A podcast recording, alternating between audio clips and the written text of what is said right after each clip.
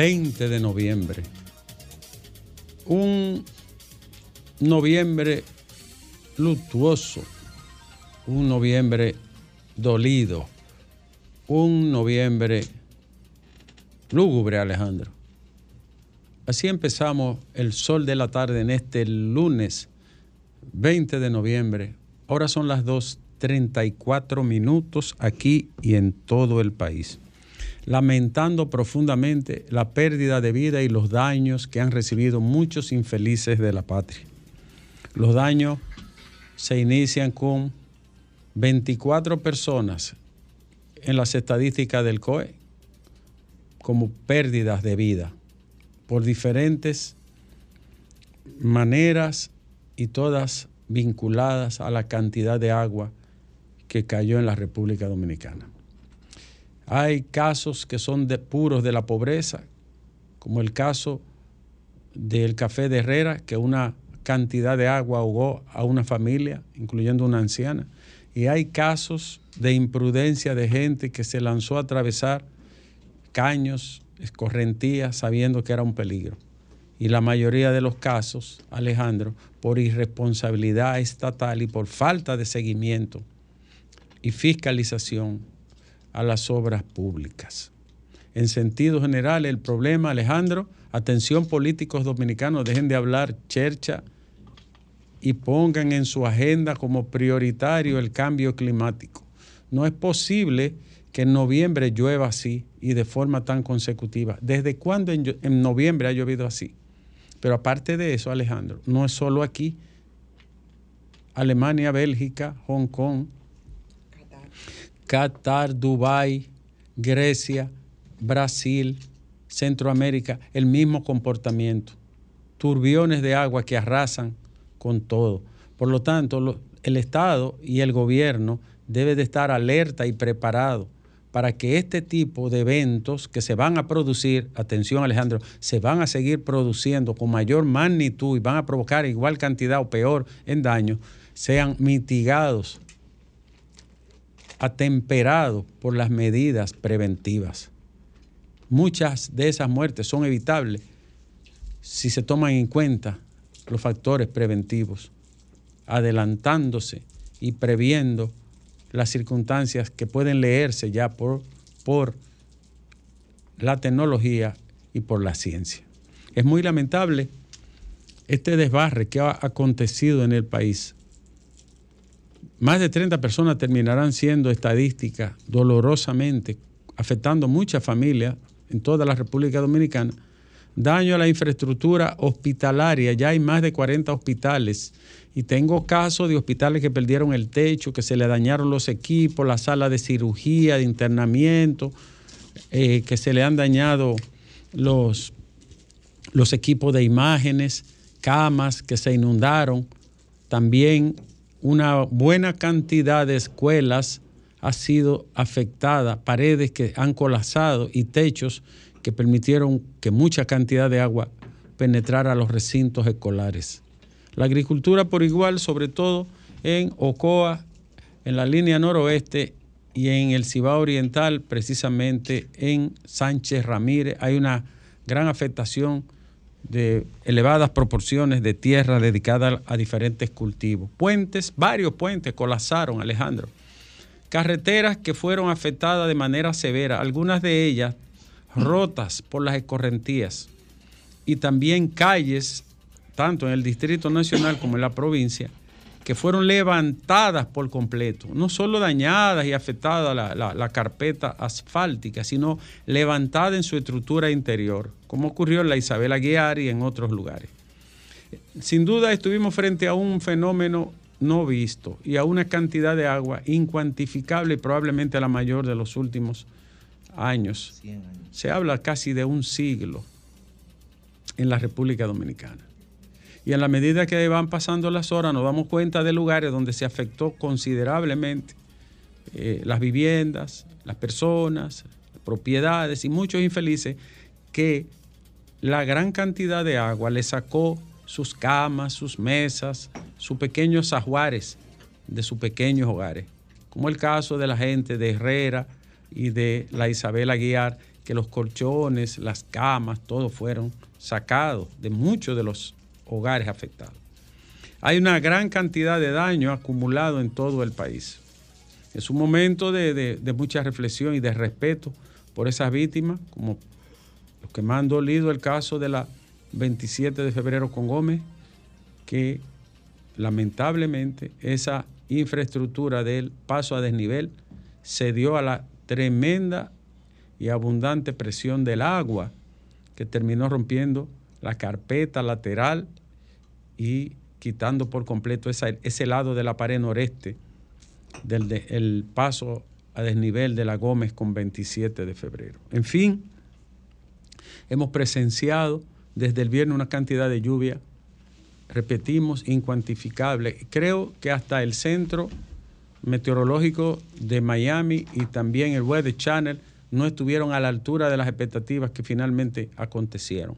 Porque yo leí temprano en la tarde, dándole seguimiento al fenómeno, que se hablaba de 70, 80, 90 milímetros de acumulados de agua. Y eso fue triplicado por el fenómeno. Constantemente yo entro a ese canal y evalúo el comportamiento de los fenómenos.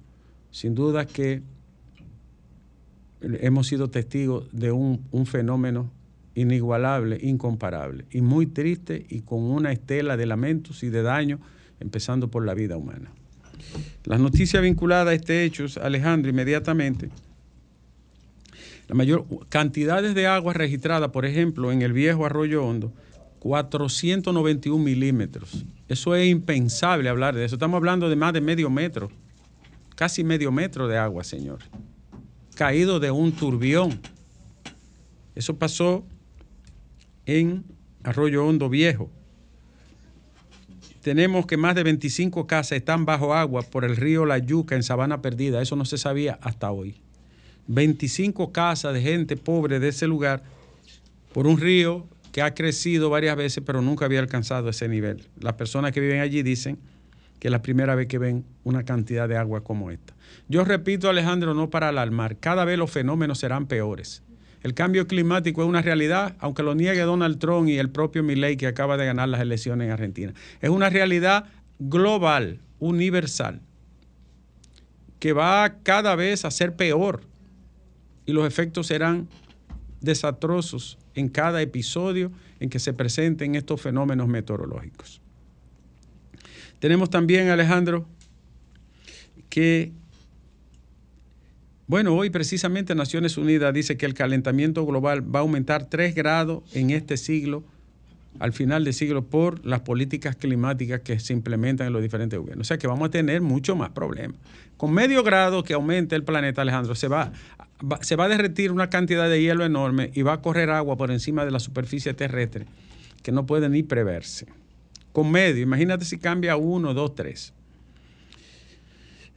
Señores, más de 50 hospitales están afectados por la lluvia, con filtraciones, equipos dañados y también con paredes colapsadas en diferentes puntos del país. Hay quirófanos dañados, completos, áreas de internamiento, equipos de imágenes, repito, que fueron afectados, algunos de ellos de forma irreversible. Esos aparatos no se pueden mojar, no, se pueden mojar, de imágenes. El Partido de la Liberación Dominicana lamentó la muerte y las pérdidas durante la lluvia y dijo que las, actividades, las autoridades no previeron. Eso dijo el PLD. Los mayores daños eléctricos se registraron en la región norte en Sánchez Ramírez y María Trinidad Sánchez. En el este también hubo mucho daño en San Pedro de Macorís y en la zona de Higüey. Señores, en el Ceibo, puentes, algunos de ellos construidos hace ocho años, están afectados. Los puentes que unen comunidades de La Cuchilla, Sabana, de Pedro Sánchez, Malmolejo, La Higuera, Arroyo Grande, El Cuey, Bejucal, Palma de Gallos y, y, Vicentillo están afectados. O sea, nosotros estamos hablando de una cantidad de vías dañadas verdaderamente es incalculable. 400 hogares perdieron el techo casi por completo en Santo Domingo Este, dijo Dio Astacio, que hizo un levantamiento. La saturación por la lluvia provoca deslizamiento en la zona de la llamada Avenida Malecón, eso es cerca del puente flotante. Tú sabes que eso se cortó ahí muy de forma muy inadecuada y siempre hay pequeños derrumbes. Con esta cantidad de agua se desplomó parte de esa estructura intervenida cerca del puente flotante, la llamada Avenida del Malecón, que cruza debajo del puente, ¿no? Se desplomó. Y es probable que siga desprendiéndose si no le hacen un trabajo, porque eso está eh, muy saturado y eso es una piedra caliza con barro. Ahí, ahí puede haber muchos, muchos problemas. Señores, la mayoría de la gente que murió Alejandro en sus hogares o en sus comunidades, ¿sabe por qué fue? Son muertos de la pobreza, de la exclusión. El 70% de las viviendas de este país están construidas en lugares vulnerables y riesgosos. 70%. Esos son problemas sociales que genera la pobreza y la falta de responsabilidad estatal a través de los tiempos. Como es el caso de la señora Manolia y Josía, una pareja que murió aplatada en su propia casa cuando una pared se precipitó sobre su pequeño hogar. Alejandro, el ingeniero Luis, Sabo, un, Luis Sabot, experto en estructura, dijo que lo mejor que puede hacérsele a toda la pared del paso a desnivel, imagino que a los otros también, agrego yo, es tumbarla por completo, porque ya la afectación es severa y subsanar eso requerirá casi cambiarla por completo. Eso se dijo en el 99, lo dijo el CODIA. hay un estudio también, dos estudios hay del CODIA que entendían también que debía de ser eh, eh, reforzado, reestructurado y cambiado el modelo. Este hombre es un experto y se ha referido al tema en razón de que ya parece que la estructura está muy, pero muy afectada por la cantidad de agua. El presidente de la República va a visitar las zonas afectadas tras la lluvia después del disturbio tropical. Un fiscal de Bayamón, Puerto Rico, su esposa y los padres de esta están dentro de la víctima que perecieron en el, en el lamentable suceso del paso a desnivel de la Máximo Gómez con 27 de febrero. Un joven fiscal de Bayamón. En Puerto Rico ha sido muy triste esta noticia también. Alejandro, el CODIA pide hoy, como lo hizo en el pasado, un estudio de vulnerabilidad de los pasos a desnivel y dice que esa tragedia pudo evitarse en diferentes periodos. Los escombros están siendo retirados en la 27 de febrero con Máximo Gómez y esto ocasiona que el tránsito sea mucho más lento y que haya también entaponamientos allí. Como todos sabemos, las lluvias elevan los riesgos de las enfermedades e infectos contagiosos. Dengue, leptopirosis, amebiasis, yardiasis, eh, todas esas enfermedades contagiosas son, tienen, encuentran ambiente propicio con las lluvias y con las aguas acumuladas. Entonces, eso hay que estar muy atento por salud pública y los órganos de control. Alejandro tenemos um, más. Y es que, caramba, en la línea noroeste la, agricultura se afectó mucho y muchas comunidades también fueron inundadas, aunque no hay pérdida de vida allí. No hay, gracias a Dios, ¿no? Pero hay muchas zonas que han sido afectadas. El episcopado de la República Dominicana se solidariza con los familiares de las víctimas de las lluvias de este fin de semana. Señores, otra información que nos llega ¿eh? aquí, Alejandro, data de la Embajada de los Estados Unidos que va a reprogramar las citas consulares del lunes 20 van a anunciar cuándo serán restablecidas las citas consulares. Atención dominicanos que tenían citas en el consulado de los Estados, de la Embajada de los Estados Unidos. Javier Milei, en medio de una Argentina devastada social y económicamente, se alza con la victoria de casi un 60% de los votantes de ese país y gana en el balotaje en la segunda vuelta. Unas elecciones que marcan aparentemente un rumbo distinto. No sabemos hacia dónde, pero un rumbo, un rumbo distinto. Entre las cosas que este hombre está proponiendo, Alejandro, está reducir el Estado, empezando por eliminar 11 de 19 ministerios, incluyendo salud pública, educación, Ministerio de la Mujer, Ministerio de Medio Ambiente, eliminarlo por completo. Y también obras públicas. Además de eso, Alejandro propone dolarizar la economía y eliminar el Banco Central sometiendo la tasa de cambio al vaivén del libre mercado. Las propuestas que este hombre está haciendo son radicales y que requieren un análisis más sosegado, más tranquilo, porque él está refundando el sistema financiero y económico a partir de su propuesta. ¿A dónde le llevará eso? No lo sabemos. Ojalá, ojalá sea para bien. Lo digo de corazón. A mí no me cae bien. No me simpatiza.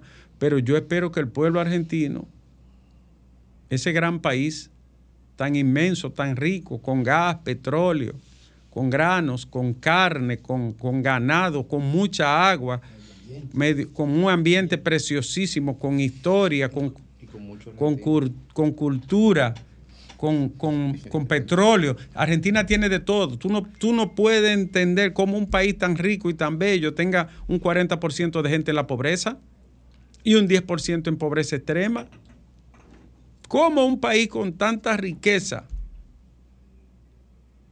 permitió el colapso de su sistema de partido y el colapso de su sistema económico y de alguna manera de su tejido social. Lo que ha pasado allí no es pequeño, señores. Lo que ha pasado ahí no es, no es chiquito. Hoy, ¿cómo tú le explicas a las generaciones que este país estuvo empezando el siglo XX hasta la primera eh, tercera década del siglo, cuarta década del siglo XX, este país estuvo dentro de las de las 10 naciones más ricas y que habían progresado en el mundo. Y tú le dices hoy que tiene un 40% de pobre. ¿Eh? Pasó de ser la sexta economía del mundo a ser la 66 ¿Tú sabes lo que es eso? De, de esa fecha que tú señalas, cuando era la sexta economía del mundo, pasó a ser la número 66 ¿Tú sabes lo que significa? Bajó 60 peldaños. Sí.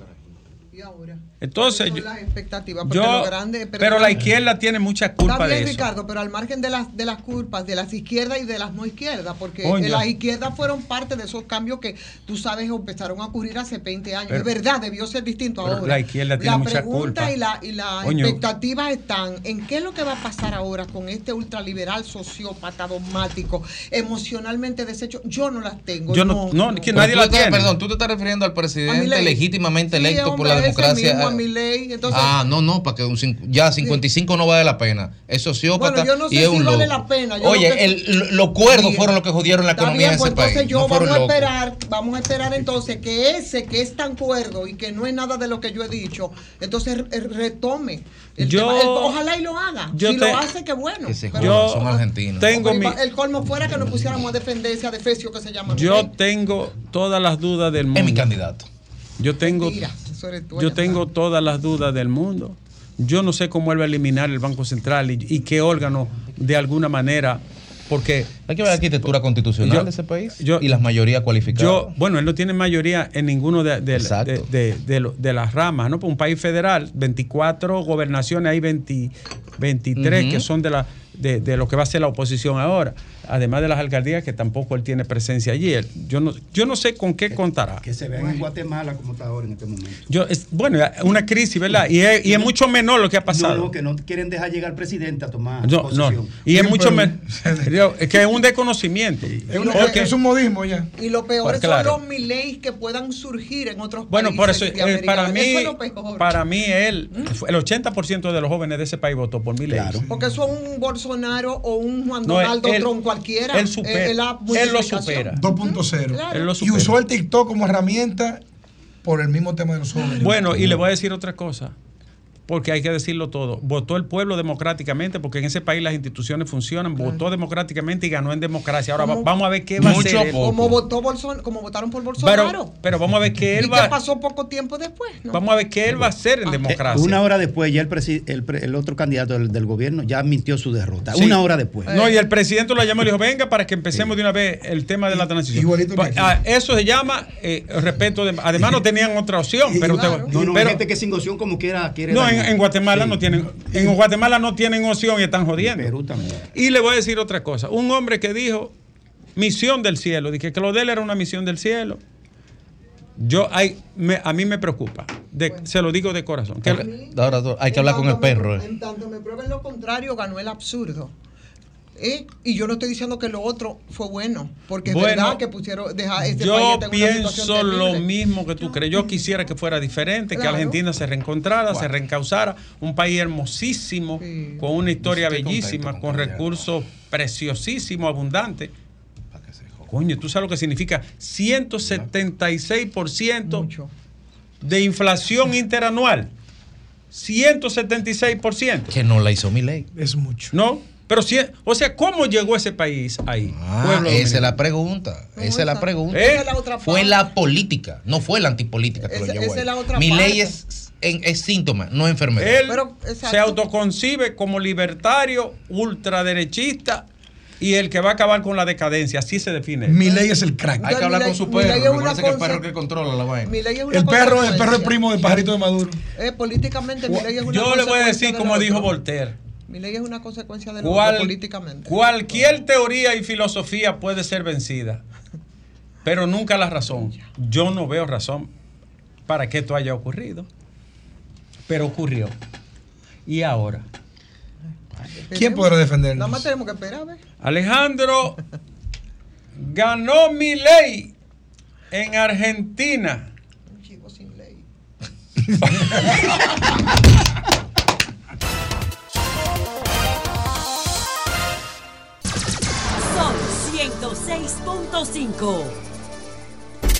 Sol, Sol 106.5. La, la, más interactiva.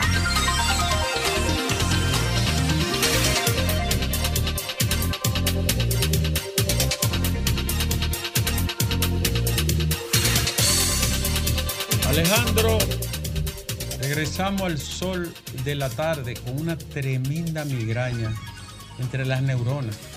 Pero el cerebro no duele, Domingo. Lo que duele es la, dura madre, que es la capa que cubre la corteza cerebral. La migraña es lo peor que hay, pero hay que hablar con la gente en este lunes, escuchar al pueblo. Ojalá nos llamen de diferentes lugares donde, donde las aguas tuvieron un, comportamiento de alterar la vida de la gente, ¿no? Casi 30 muertes ya. Sí, ojalá nos llamen. Porque debe haber muchas desaparecidas. Tiene que haber personas, ah, pasará porque hay personas desaparecidas. Buenas tardes. Vamos a ver usted. Buenas tardes. Adelante. Sí, buenas. Adelante, joven. Sí, le llama Elena. ¿De dónde llama Elena? De la provincia Independencia. ¿Cómo estuvo por allá la, lluvia? Estuvo muy bien. Lo pasó, pasamos todo bien, tranquilo, gracias a Dios. Solo ¿No le afectó? No, solo el río bajó, pero no hizo nada, gracias a Dios. ¿Y? ¿O casi no llovió? más? Sí, claro, yo, estuvo lloviendo mucho. ¿Y qué río le pasa a ustedes cerca en la provincia de Independencia? El río se llama el, río Soliet. Ah, el mismo Blanco, Domingo. sí, el mismo Blanco. Gracias. La tragedia del río Blanco nunca, nunca fue explicada. Muy triste. Sí. Buenas tardes. Sí, bueno, que la gente construyó dentro del río. Ricardo. Ese torrente de agua. Buenas. Ricardo, en estos momentos, yo te quiero hablar como profesional de la ingeniería. Dime, mi amor. Adelante. Se fue. ¿Está, ¿Estás ahí? Sí, estoy aquí. Adelante, querida, adelante. Oye, Ricardo, toda obra de construcción tiene que recibir su mantenimiento. Porque si no, ella va a descomponerse. Claro. en este proceso que estamos viviendo, lamentablemente, tiene que haber consecuencias. hay que ver consecuencias, incluso debe de haber consecuencias penales. Está llegando el momento ya que la comunidad de cuando pasen estas cosas procedamos a, a demandar, porque esto no puede seguir continuando así. No quieren hacer los desarrollos no quieren correcciones a, la, a, las, a las obras. Mira, el, el, el, de por aquí, el de las Américas, también tiene problemas, Ricardo, y nadie se compromete a, a ponerle asunto a eso. Entonces, nada más, esas personas, ¿a quién le van a reclamar esa muerte que tenemos? ¿A quién se les reclama? O sea, ese dinero que le va a entrar al gobierno ahora, que lo quiere usar para política, ¿por qué no lo hace el desagüe de la ciudad? El, el drenaje pluvial de la capital. Exacto. Gracias, querida. Antonio. Buenas tardes. Buenas, Ricardo. Ricardo. Sí. Sí, gracias. Ricardo, fíjate una cosa. Eh, yo lo que le pido a la gente, paciencia, y, a los políticos, a los que somos políticos, que demos un receso para querer que venir con el con el chantaje de, de, que uno es culpable, de que el otro y que el otro. No, no, no, no. Todo eso, para eso habrá tiempo. Necesitamos ahora paz, unión, que, podamos todos llevar un granito a aquellos que, que, fueron tan afectados y que siempre se afectan, que son los más vulnerables. Los domingos y los nueve muertos. Buenas tardes, ¿eh? doctor. Bueno, el que trata de sacar y que voto de ahí, lo que está haciendo, además de que es un ejercicio miserable, no va a sacar nada. La gente no se va a ir a votar por No, porque la gente no es tonto, la gente evalúa de por sí sola. Buenas tardes, el equipo. Buenas tardes. Doctor, lamentando su migraña. Adelante, hermano. Domingo. al equipo, Braille, Ciudad Juan Bosch. Doctor, aquí cayó un rayo, un rayo en el proyecto 1933. Se encendió ahí un proyecto que está en construcción.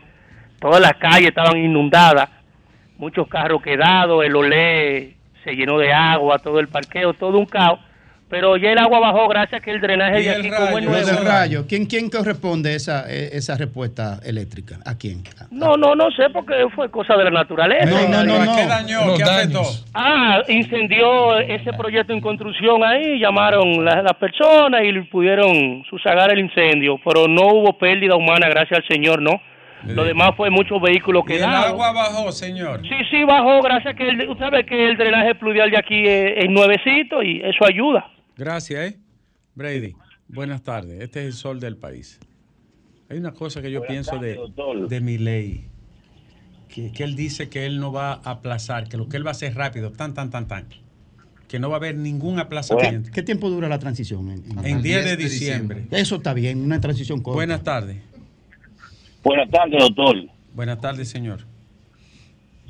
Eh, le habla Fernando, su amigo del Bronx. Adelante, querido. Eh, doctor, fíjese, no estoy de acuerdo y no estoy de acuerdo con, con lo que pasó con mi ley y lo que ha pasado, por ejemplo, en El Salvador con Adelante. ¿Por qué no estoy de acuerdo? Porque la República Dominicana no puede mirarse en ese espejo. ¿Y por qué estoy de acuerdo? Porque la República Dominicana tiene que verse en el espejo de que este pueblo tiene que buscar otra alternativa diferente a estos partidos tradicionales, que, lo, que, que son parte del problema y lo que nos ponen a elegir entre lo que es malo, menos malo y muy malo. Y toditos se acusan de diferentes cosas, que toditos son parte del problema. El pueblo tiene que despertar y buscar un gobierno de izquierda, centro izquierda, progresista, que empiece en el medio ambiente, que empiece en la clase de poseída, en los trabajadores, pueblo dominicano, por favor. Ese es el futuro. No sigamos en estos partidos tradicionales, que toditos gobiernan para los mismos, gobiernan para los ricos y se dividen y se quieren favorecer a los ricos de diferentes maneras, que son los que los sostienen ahí y los que lo dan los cuartos para su campaña y que no tienen todos los medios de todos los medios de comunicación comprados y toda esa gente hablando a favor de ellos, uno a favor de un grupo y otro a favor de otro grupo y nos tienen como una pelota de aquí para allá y de allá para acá. Quitémosle la pelota de la mano, quitémosela, por favor. Gracias, querido. Buenas. Buenas tardes. Nieve, que se te cura tu dolor de cabeza, que yo sé lo que es eso. Gracias, mi amor. Adelante. Mire, y hablando de la situación, pero Leonel Fernández no tiene dos dedos de frente, porque si él fuera otro, ni siquiera se, se mencionara ninguno de esos de Porque aquí no se trabajó el drenaje fluvial, que era lo principal. Antes de hacer. Nada más cinco y tres lo hizo Leonel en esta capital. Cállate, ah, no, ah, no, te, no te gusta la verdad, no te gusta la verdad material. Nada más cinco y tres lo hizo Leonel. Y solo ¿Eh? unos delincuentes que se robaron los cuartos. Bueno, pues busca información. Busquen dónde está Diandino Peña. Busquen a Diandino que le información. Hasta luego, mija. No, no, estamos como ese ánimo tan, tan, tan exasperado, Alejandro. Buenas tardes. ¿Y por qué se molestó por ese dato? Yo no es un dato, un dato material que está ahí. Buenas tardes. Sí, buenas tardes, señor Doctor Nieves. Adelante, señor. Yo entiendo que esos son momentos de la República Dominicana, que el país Estados Unidos, no de politiquería barata, de la oposición, de que, que el gobierno no previne, pero por el amor de Dios, si, tanto ustedes como todos los programas de noticias de información se cansaron de decirle a la Junta que no salgan, que iba a caer mucha lluvia. Óyame, cuántas cosas, padre, que país más telco, qué país más telco. Y le echan la culpa a que las autoridades no acudieron a tiempo. Claro que acudieron a tiempo. Lo que pasa es que tuvimos tapones y tanta gente en la calle. Nadie es mago para aparecerse como con una varita mágica por alto de línea. Gracias, querido. Pero no fue la oposición, fue el pueblo que lo culpó. Eh, yo le voy, a decir, le voy a decir algo, ¿no? Yo estaba viendo, me puse a ver en el canal que siempre tengo, de Channel. Señores, lo del cambio climático. En Alemania y, Bélgica se murieron 180 personas. Y los alemanes prevén y se adelantan. Es que hay agua por pila. problema. Buenas tardes. 180. Doctor. Buenas. Este mismo año. Doctor. Mire, en la estación de Arroyo Hondo, que cayó 431 milímetros, cuando la tormenta Federico cayeron 146. Cuando el huracán David, 172. Un segundito, señor. Cuando George, 409. O sea, te estoy hablando de los huracanes más fuertes de este país. Y ninguno llegó a 400. ¿Cuánto cayó ahora? 431 milímetros. Esa es la medida más grande de los últimos 100 años de registro. Diablo. Cambio climático. Eh, es un tema para los políticos. Sí, sí, siglo XXI. Sí, para la sociedad. Sí. Pero, pero ¿quién habla de eso? Aquí son pocas las gente que habla de Mapuy, ¿Eh? el único que habla. Y Domingo Contreras. Ah, y Domingo Contreras, que siempre está ligado al tema. Y, Francisco y Domingo Brito, no sé ahora, pero antes hablaba mucho de medio ambiente también. Buenas tardes. Buenas tardes, Nieve. Adelante. Sí. Nieve, si yo digo, si yo digo que voy a, a ser presidente para cambiar las cosas y me dicen que una cosa está mal y yo no lo corrijo, ¿quién es el culpable? Yo. Oh, bueno, entonces, entonces es hace tiempo que esa grieta de ese de, ese paso a desnivel la están pasando por las redes, la están pasando por toda la cosa. Entonces, no no vengan a disculparse la cosa yo creo que en este país... yo estoy de acuerdo con usted, no me vengan con disculpas cuando algo ya meritaba un tratamiento, es real, señor. Porque todo no es para, nada es para toda la vida. Eh, eso es así. Mira, Graimer hizo una denuncia aquí, recuerdo, de un puente peatonal en las Américas. Recuerda que estaba cayendo. Ahí, está, todavía. Está igualito. Si se cae mañana, no vaya a culpar al PLD. no, pero, pero el puente Duarte es la mejor, el mejor ejemplo. Le han pegado 600 mil cubetas de saliva han ganado no sé cuánto proporción por cada cubeta de saliva que le ha pegado al puente Duarte, por lo menos un millón de pesos por cada cubeta de saliva. Y ahí está el puente desgranándose.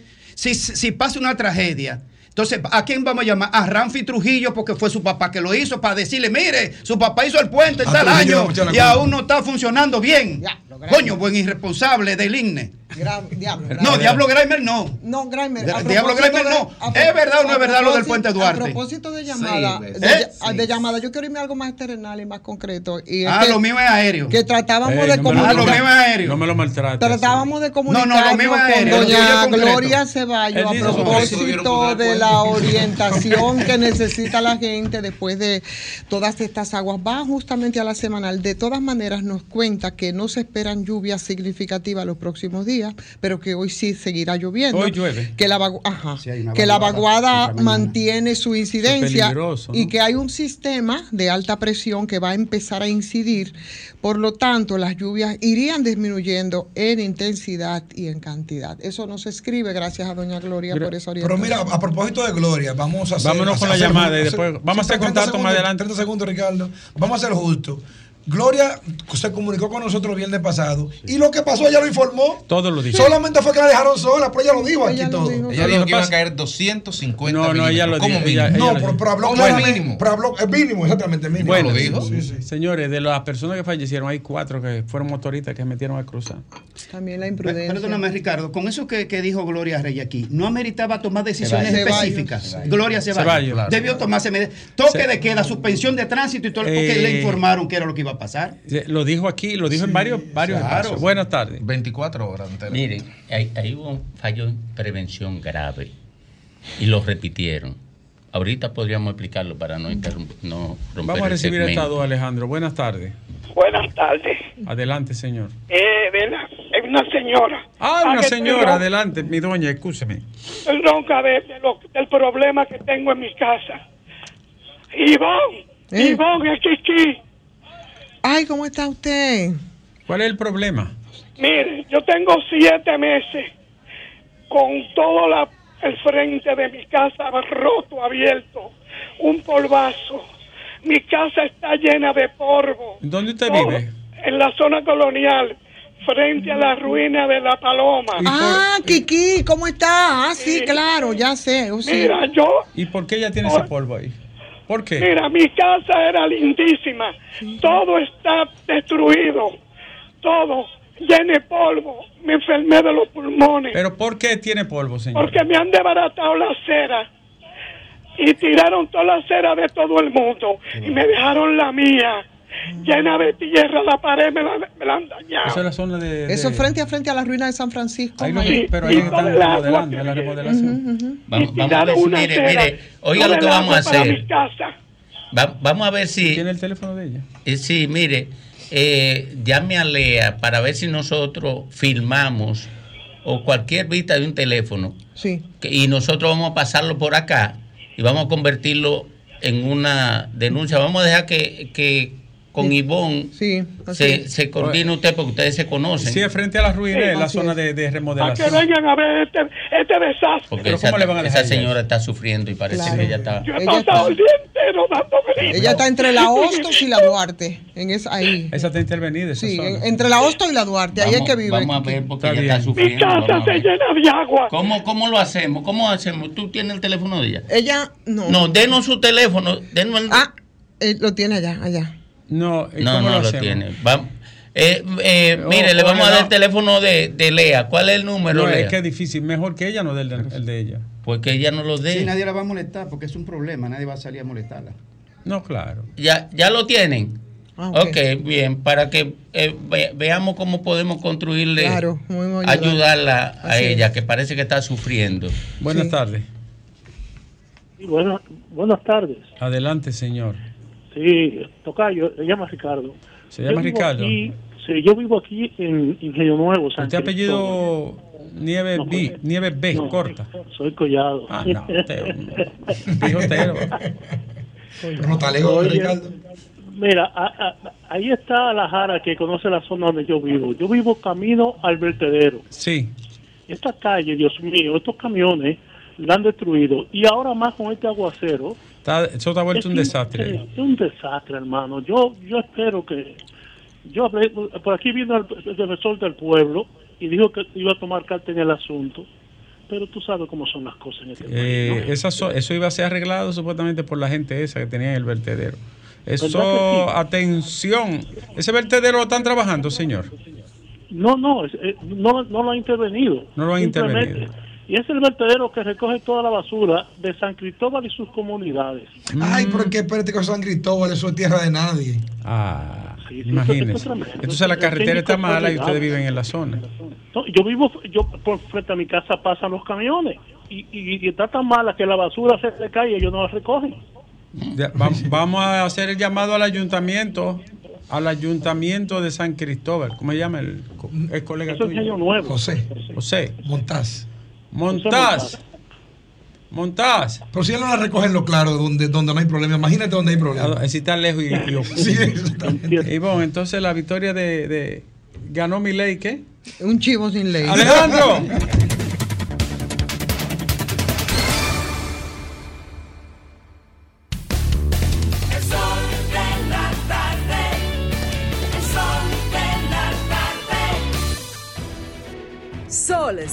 106.5, la más interactiva. Una emisora RCC Miria. Sol 106.5.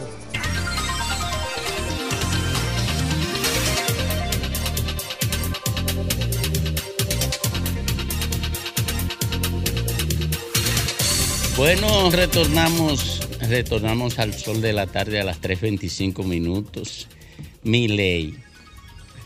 Mi ley, que por cierto, a mí me sorprendió mi ley. Eh, me sorprendió porque yo no creía que la irracionalidad podía llegar hasta ese nivel. Pero luego me lo expliqué. La banalidad. La banalidad que afecta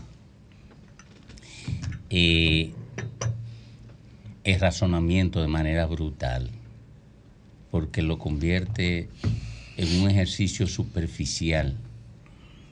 Estamos frente a una sociedad que toma decisiones sin razonar, que adopta decisiones sin razonar.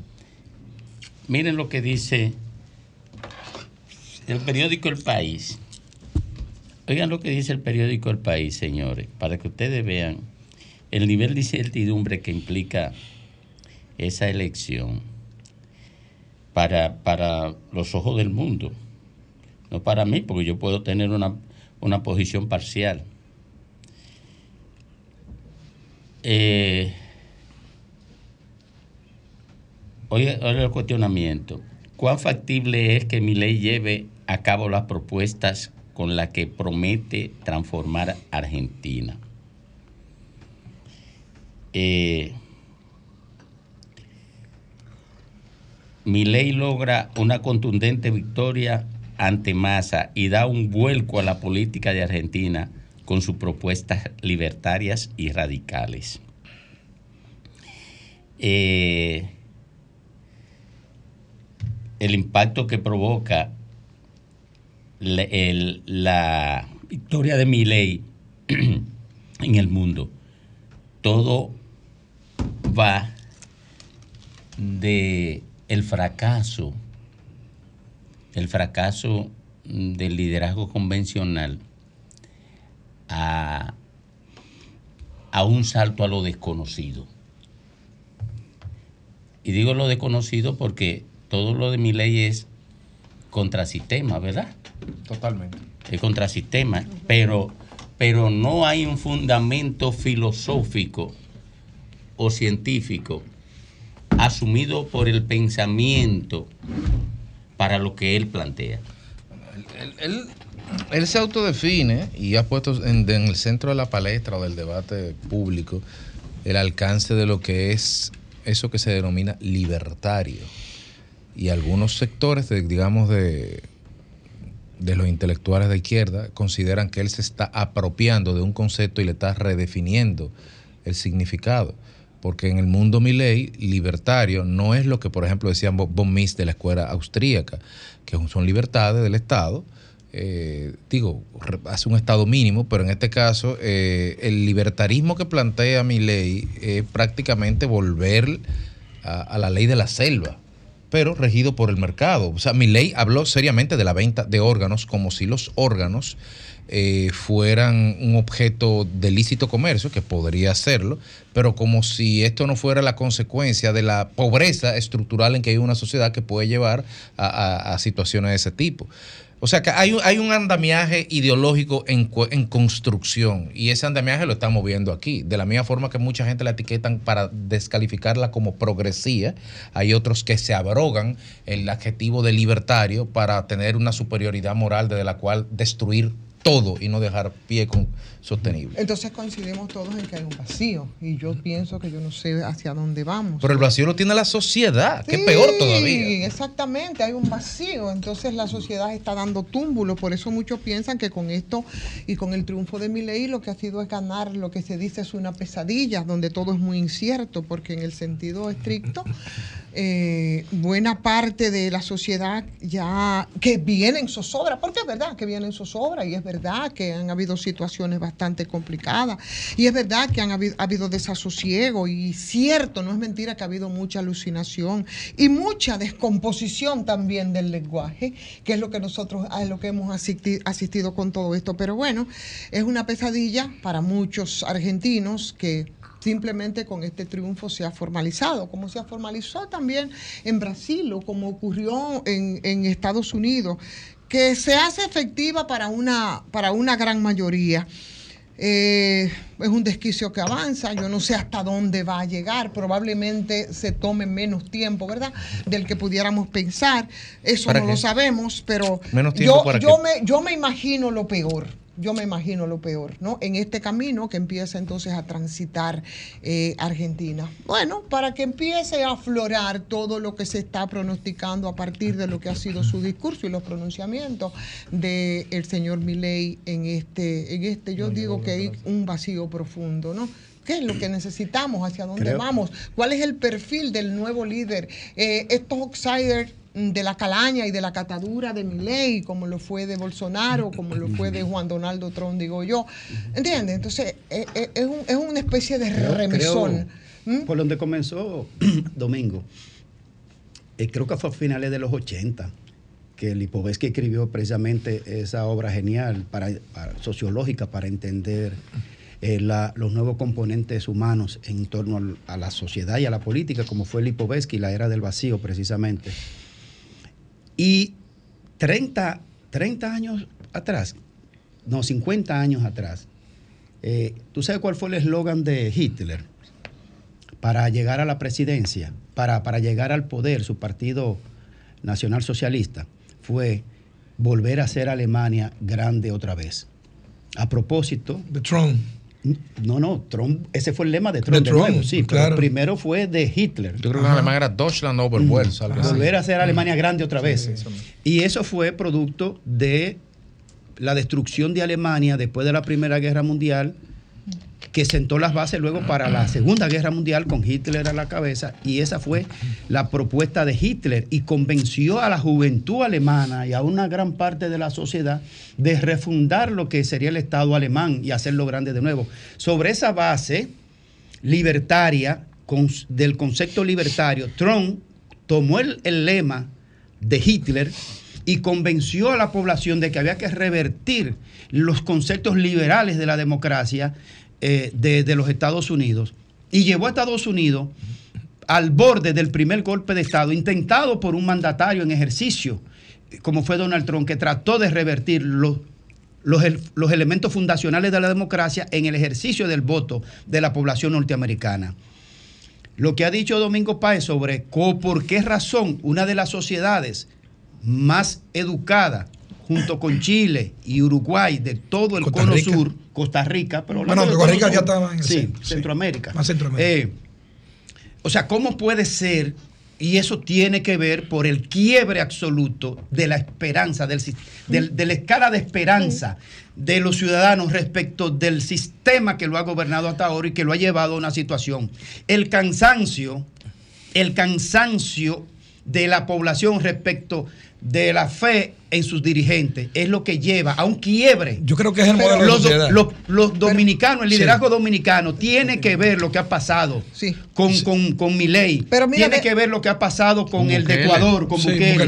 tiene que ver lo que ha pasado con eso no es cuándo va a pasar aquí, no es si va a pasar aquí, es cuándo va a pasar en Pero República mira, Dominicana. estamos al punto así. Tú sabes una cosa, a propósito de lo que tú estás diciendo y del quiebre de todo eso, y tú referías, Federico, al tema del progresismo y ha hablado de las izquierdas, pero la propuesta política de mi ley, ¿qué es lo que te pretende sintetizar? Yo pienso que de alguna manera son los, los proyectos de la dictadura militar de, de, de Argentina, 76-83, o lo que fueron las políticas, por ejemplo, del menemismo, de la gente de Menem en otro periodo. Ya lo dijo. ¿Entiendes? Entonces, estamos haciendo cómo? Estamos haciendo una reversa porque, ok, lo otro, pero entonces, ¿a dónde, es que, ¿a dónde es que vamos a llegar?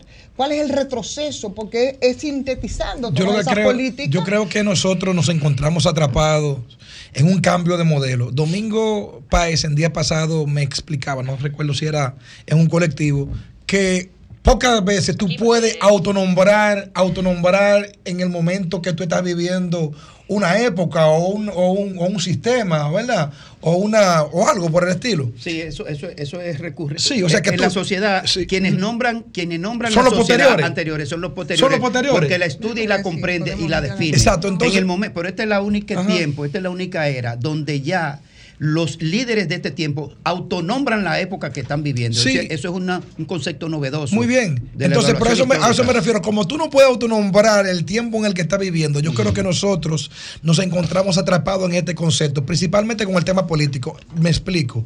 Nosotros nos encontrábamos en un modelo tribuno, ¿verdad? De los 90, de los 80, donde la filosofía, donde, la, donde las ideologías jugaban un papel preponderante. Y y estos, y estos políticos, me refiero a políticos porque son quienes dirigen el Estado, eran considerados liderazgos mesiánicos. Estos liderazgos mesiánicos que eran muy educados, muy, muy, muy, muy tribunos, que hablaban muy bien, que filosofaban.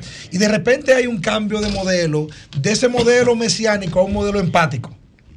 En el modelo empático que se habla en el, en el marketing político, es el modelo que la, gente, que la gente quiere que tú lo escuches. A la gente no le importa que tú hables bonito, que tú hables feo, que tú hables alto, que tú digas verdad o que digas mentira. No. A la gente lo que le interesa en el liderazgo empático es que tú te sientes a escucharlo y que tú te hagas haga causa común con su sufrimiento. Entonces, este tipo de modelo libertario, como acaba de explicar muy bien Federico en su primera interven- intervención, que a su vez él, él- él- él es seguidor de ese modelo Austríaco. austríaco de, de- de- de eco- económico, que es un modelo que se basa mucho en la toma de decisión del, del individualismo, de la toma de acción, ¿verdad? Por decir.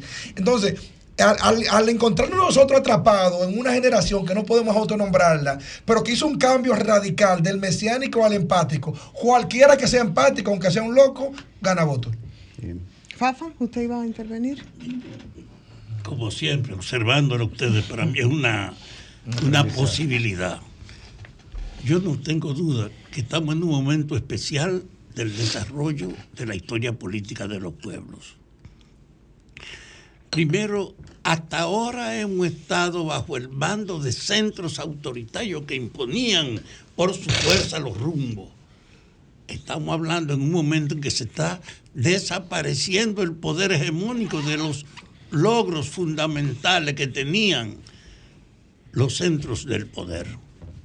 Estamos asistiendo al relevo de la hegemonía de Estados Unidos en el mundo. Y hay una profunda repercusión en la dependencia de las sociedades de esa autoridad. América Latina está mostrando que se acabó esa hegemonía del autoritarismo norteamericano en el continente. Que hay una posibilidad de autonomía en los pueblos y entonces la pregunta es, ¿a- ¿en qué nos apoyamos? Ahora mismo no hay un modelo que se presente como socialista ni como liberal que tú puedes usarlo como referencia. Hay un momento de crisis de todos los modelos en esta situación. ¿Y qué es, sin embargo, lo que está desarrollándose? Una incorporación cada vez más creciente de la población por los medios de comunicación que no tenía antecedentes. Eh, los políticos imponían un rumbo y arrastraban a la gente, ahora no. Ahora hay una conciencia cada vez mayor y hay una diversidad de intereses, pero no hay ningún rumbo claro para poder aprovecharlo. Yo puedo decir que me la juego, que no va a haber solución favorable para los argentinos, que ese camino, reduciendo la propuesta de reducir el poder, de tratar de que desaparezca la mitad de las instituciones, que es una crítica a la ineficacia funcional, pero no es una propuesta alternativa que tú desconozcas la especialidad para la salud, para la educación y para los otros. Tú puedes mostrarla. Entonces estamos en un momento de búsqueda de orientación. Y eso es lo que yo creo que expresa la crisis argentina cuando tuve América. Un guerrillero en Colombia, un comunista en Chile. Y ahora, en medio de esa decomposición, aparece un crítico de la herencia, pero sin alternativa. Entonces, en esa crisis global que estamos nosotros, ¿qué se impone?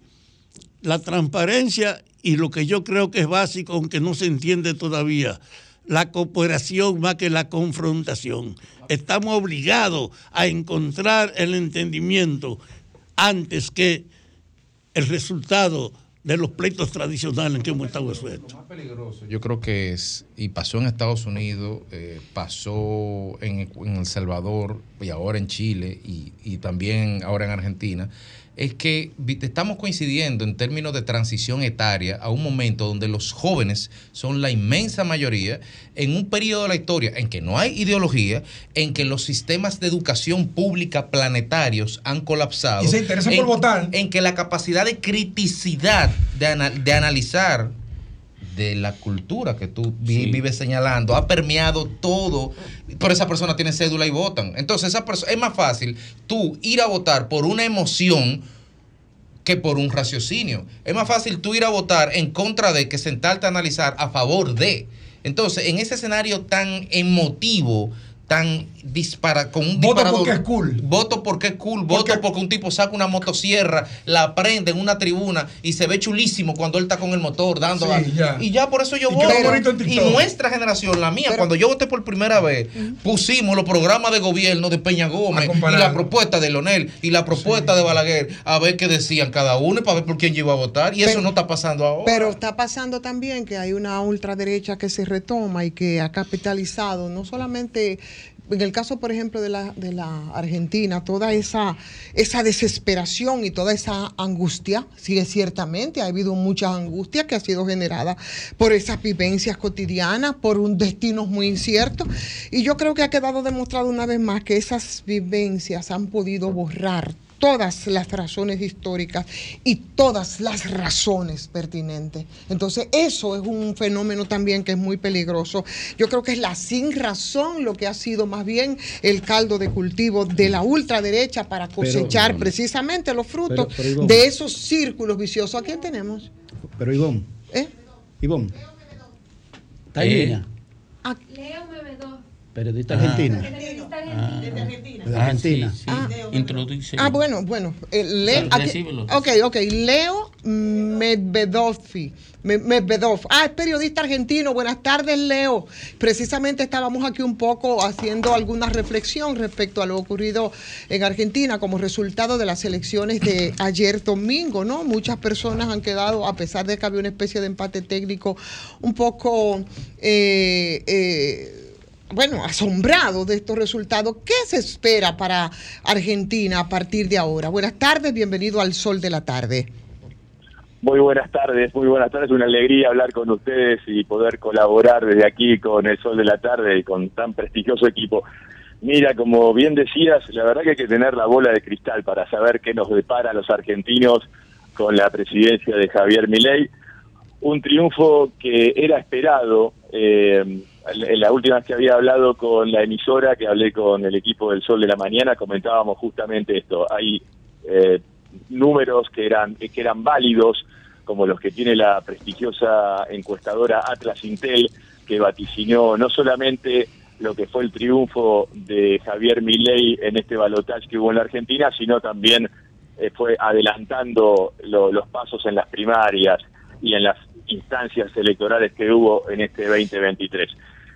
Eh, mira, es- una caja de Pandora porque es la primera vez que la Argentina va a tener un, presidente eh, abiertamente, digamos, libertario, como él se autodefine, y con un gobierno que va a, a estar enmarcado dentro de lo, de lo que es la centro derecha más tirado hacia la derecha.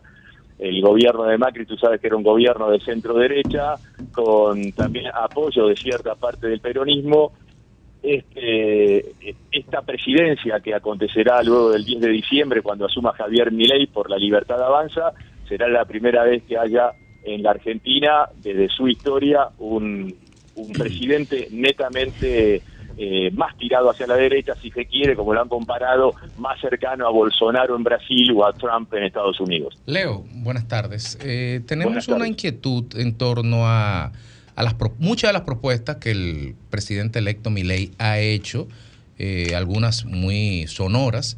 Y la pregunta desde este lado es si la arquitectura constitucional argentina y las mayorías eh, congresuales, le permit- ¿qué tanto le permitiría llevar a la práctica muchas de sus propuestas? Bueno, es una excelente pregunta, porque lo, lo, que también acontece es que Javier Milei es presidente electo, con una diferencia amplia con lo que era su competidor en el balotaje, que era Sergio Massa, pero más allá que la Argentina se tiña del color violeta, que es, la, eh, que es el color de la libertad avanza, no tiene representantes en las gobernaciones, no tiene gobernadores propios. Mm. el, el, Congreso está también eh, eh, tenido de mayoría de lo que es el peronismo, que es Unión por Todos. Ahora vamos a ver cómo queda también definido esos bloques e interbloques, pero obviamente para, para las propuestas tan radicales que él ha propuesto, eh, valga la redundancia, al electorado de la Argentina, va a tener que consensuar con muchas fuerzas para que el Congreso le dé vía libre a lo que él pretende realizar. Este Leo Graimer Méndez de República Dominicana, óyeme una cosa. La vicepresidenta Victoria Villarruel ha planteado durante el proceso de campaña eh, borrar, reescribir la historia eh, de las últimas décadas de Argentina para montarla en una nueva narrativa. ¿Eso, ¿Eso tú crees que conllevaría sobre estas nuevas generaciones a montar a la consolidación de una nueva ideología y borrar la historia según ha publicado algunos medios? Mira, otra excelente pregunta. Eh, Villarroel, eh, tú sabes que no, Dios no esconde, de hecho lo ha hecho público, eh, su, instancia de, estar acorde o en varias situaciones acorde a eh, gente vinculada a lo que fue la dictadura cívico-militar en la Argentina, ¿no? que, que aconteció fuertísimo desde el año 76 al año 83 con, cuando vuelve la democracia de la mano de Raúl Alfonsín. Eh, hay, hay cosas que realmente no, no tengo respuesta, porque es aventurarse a, tú sabes que también los, los políticos y sobre todo en, las partes nuestras del mundo, cuando son eh, volcados a, cierto extremismo, tanto de izquierda como de derecha, tal vez dicen cosas fuertes para ganarse el electorado y para también ganarse la enemistad de, de la otra parte, ¿no? Para quedar eh, y que quede demostrado en qué, de qué parte de la historia van a estar. Eh, eh, es la verdad que no, no, no podría responderte esa pregunta. Tendríamos que esperar por lo menos 90 primeros días de gobierno y en esos primeros 90 días de gobierno, a partir del 10 de diciembre, eh, ver cómo mueven las, las fichas eh, los actores principales, no tanto Javier Milei como Villarroel que va a ser la vicepresidenta, como quien, quien va a ser su, su jefe de gabinete. Eh, la verdad que es una excelente pregunta que no tengo la respuesta. Gracias, muchísimas gracias Leo por eh, todas estas informaciones que nos brinda a nosotros y al público radioyente y televidente. Muchísimas gracias. Estaremos pendientes de aquí y el abrazo como siempre a toda la emisora y a todos los a todos los habitantes de República Dominicana. Tú sabes que la Argentina y República Dominicana tienen una muy buena sintonía y acá siempre son bienvenidos, así como nosotros cuando vamos a República Dominicana. Y la solidaridad a toda la gente que ha sufrido las inundaciones en estos días.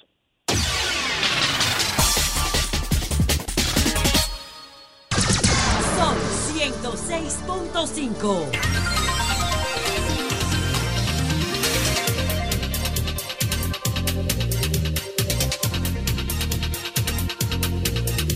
Bueno, retornamos, retornamos al sol del país. A esta hora, las 3.54 minutos, don Rafael Fafa Taveras. Gracias, Domingo. Realmente lo que está pasando tiene una trascendencia especial, yo creo, para la historia. Estamos asistiendo ante, primero, un deterioro de las tendencias internacionales establecidas. Ante la vigencia de los centros de mandos y ante la colaboración que a nivel local se imponían los fundamentos de esa política. Ah, es el liberalismo, es el capitalismo. Bien. O en las zonas donde la crítica al predominio del capital llevó a plantear la erradicación de su presencia y la creación de un Estado socialista sin reconocer la propiedad. Yo creo que estamos asistiendo ante la muestra de que ninguna de esas dos tendencias han podido consolidarse y mantenerse como una referencia, que al revés están mostrando que son insostenibles. El nivel real que representa la bancarrota de la hegemonía de Estados Unidos está acompañado de lo que representa el predominio de China. China era una tendencia antagónica con el predominio del capital, que era la organización empresarial y de los ricos del mundo, imponiéndole en regla de Estado. China erradicó toda la diversidad de la propiedad y masificó el control del aparato para el dominio unilateral del partidismo. Ninguno pudo sostenerse en esa posición y mira dónde están los chinos.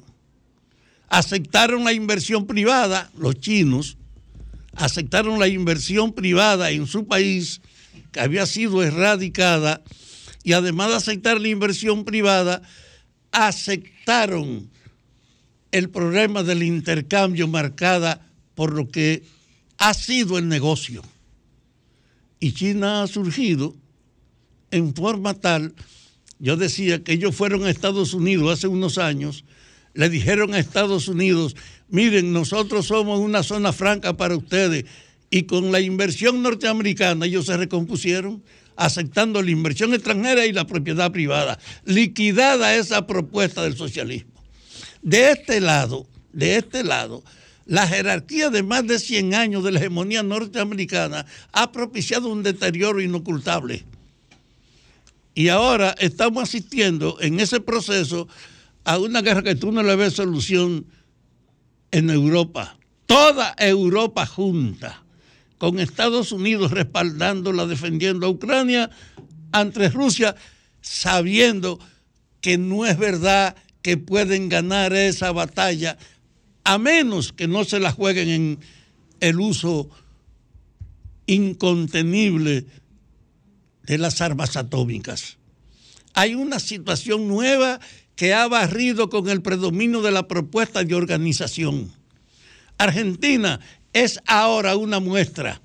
Ni hay una propuesta socialista en Argentina, ni hay tampoco una propuesta de democracia tradicional y que la novedad es precisamente, tú sabes lo que es respaldar, decir, de 14, de 22 instituciones que tiene el Estado, vamos a reducir a 9 en un problema de la concentración personal desinstitucionalizando el país.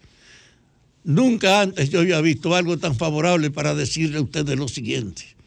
Mi planteo de la refundación del Estado, cada día yo creo que es mundial, que hay que rehacer la política que hay que reorganizar en forma tal el poder que permita la convivencia, la coexistencia, no la imposición de una parte sobre otra. Que esa época ahora, por el problema masivo de la comunicación, por el problema de la globalización, que todas las cosas se conocen o se hacen, no es posible basarse pura y simplemente en el criterio de la vieja noción de la lucha de clases aquí hay que entenderse. Y si no hay entendimiento, hay una anarquía porque nadie va a hacer prevalecer al otro si no hay una comprensión. En la República Dominicana yo no tengo duda de que hay que entenderse, que hay que abrir un espacio frente a todas las tareas para que participen los otros. Lo que se ha dicho aquí con la justicia y se ha dicho con la policía, se puede decir con todos los ministerios. Hay que abrir un espacio de participación diversa y lo único que tenemos nosotros de gracia es que somos unos beneficiarios de un residuo internacional que es el crecimiento del turismo que no ha cambiado la estructura, que tenemos una ventaja con turismo y con la remesa como para abrir internamente el espacio del entendimiento y de la negociación. Fuera de eso, no es verdad que va a predominar este sobre aquel imponiendo aquella o esta fórmula. No, o nos entendemos en la conducción política o nos preparamos para jodernos todos.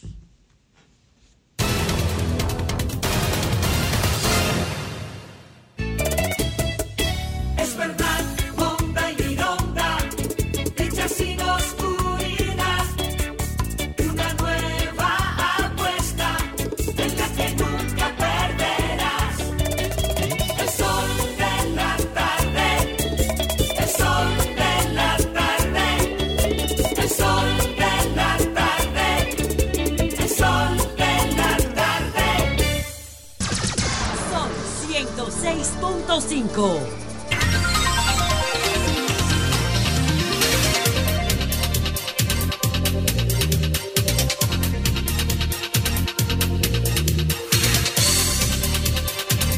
Las 4 de la tarde aquí en el sol de la tarde y en todo el país. Domingo, eh, tenemos en la línea a, a Rudy Méndez, mejor conocida como Ñiñín. Ella es diputada por la provincia de Barahona y ella tiene, o hay una situación en el hospital municipal de Vicente Noble, que es su municipio donde hay una persona que ha fallecido y nos gustaría que ella nos ponga en contexto de qué es lo que está ocurriendo. Eh, diputada, ¿está por ahí? Sí. Sí. Buenas No- tardes. Sí, adelante. Buenas tardes al país a todos ustedes. Nada, en el municipio de Vicente Noble, hoy nos sentimos indignados porque la joven Raquel Méndez Heredia fue al hospital de Vicente Noble a dar a luz. En el hospital de Vicente Noble ella estaba para que le hagan una cesárea. La dejaron parir sin la cesárea y murió ella y el bebé. Pero sucede que en el municipio de Vicente Noble es un municipio, es un, es un hospital de un municipal, pero ahí había un anestesista y lo llevaron para el hospital de Tamayo. Había una pediatra y la llevaron al hospital regional de Barahona. Yo lo que digo es, ¿hasta cuándo? Es un llamado a, Mario Lama, ¿hasta cuándo vamos nosotros a estar padeciendo lo que tenemos? Porque no es la primera. Con esta ya van más, como 10 y han ido también otras que se le han muerto los niños y han logrado salvarse de ella. Pero la situación de Vicente Noble en cuanto a salud es de emergencia. Dos años ese hospital que lo van a hacer, nunca lo hacen, nunca el personal está especializado y siguen los problemas y los problemas y los problemas. Es por eso que el pueblo hoy está indignado por la muerte de la joven Pero, Raquel. pero eh, eh, Rudy, diputada, hay un, hay ginecostetra, porque para que algo así Sí, ocurra, hay ginecólogo, sí, hay ginecólogo, pero si no hay anestesista, no hay quien haga la cesárea. No se puede, no se puede practicar la cesárea. qué barbaridad. Sí, pero, pero que- y usted dice que van, que, que, este, que este no es el primer caso, que van 10 personas que han muerto por la Sí, misma característica. Por la misma situación. En el hospital había un anestesista, lo llevaron a Tamayo. En el hospital hay una, a- había una pediatra, la llevaron a Barahona, pero que eran nombrados allá. Entonces, ahí hay dos ginecólogos. pero No, pues miren, miren, una, miren. una situación de emergencia de Sí, Barahona a miren, Vicente Noble, son unos pocos kilómetros.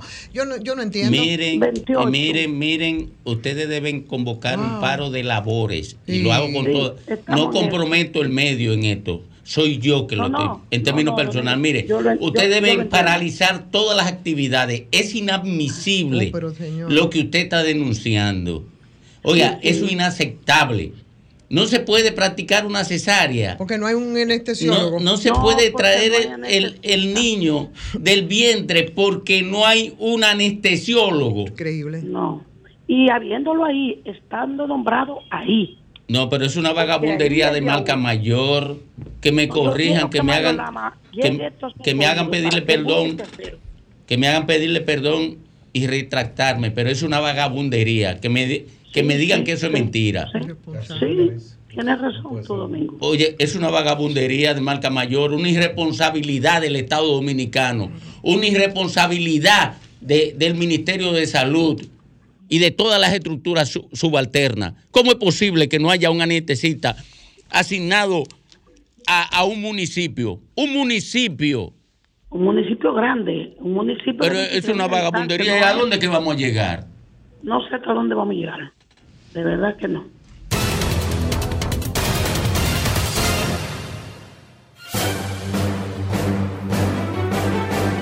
Y ahora, un boletín de la gran cadena RCC Media. Una mujer de 30 años de edad, identificada como Amayín Peralta, murió este lunes en un accidente de tránsito ocurrido en la intersección de la avenida Máximo Gómez con calle Francisco Villespesa. Por otra parte, cientos de afectados por las lluvias se deshacen de los ajuares que ya no sirven y evalúan los daños en sus viviendas y vehículos a tiempo en el que el Ministerio de Salud Pública y otros organismos del Estado intervienen este lunes a algunos barrios de Santo Domingo Oeste. Finalmente, el presidente estadounidense Joe Biden cumple este 20 de noviembre 81 años, una edad en la que pretende presentarse a la reelección y que afecta negativamente a su popularidad, que estos días está más baja que nunca. Para más noticias, visite rccmedia.com.do. Escucharon un boletín de la gran cadena RCC Media.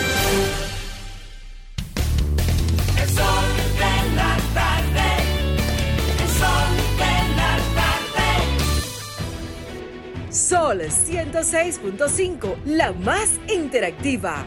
Una emisora RCC Miria. Las principales figuras de la televisión de Santiago encendieron la radio y tomaron el control. Jaime Tomás, Juan Bonilla, José de Vares, Nelson Peralta, Gladialisa Pereira, Francisco Sanchís, Sagrario Gómez y José Adriano Rodríguez son los patrones de la información y las noticias en Santiago y el Cibao.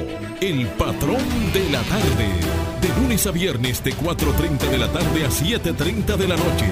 Por La Bacana. 105.9. Santiago.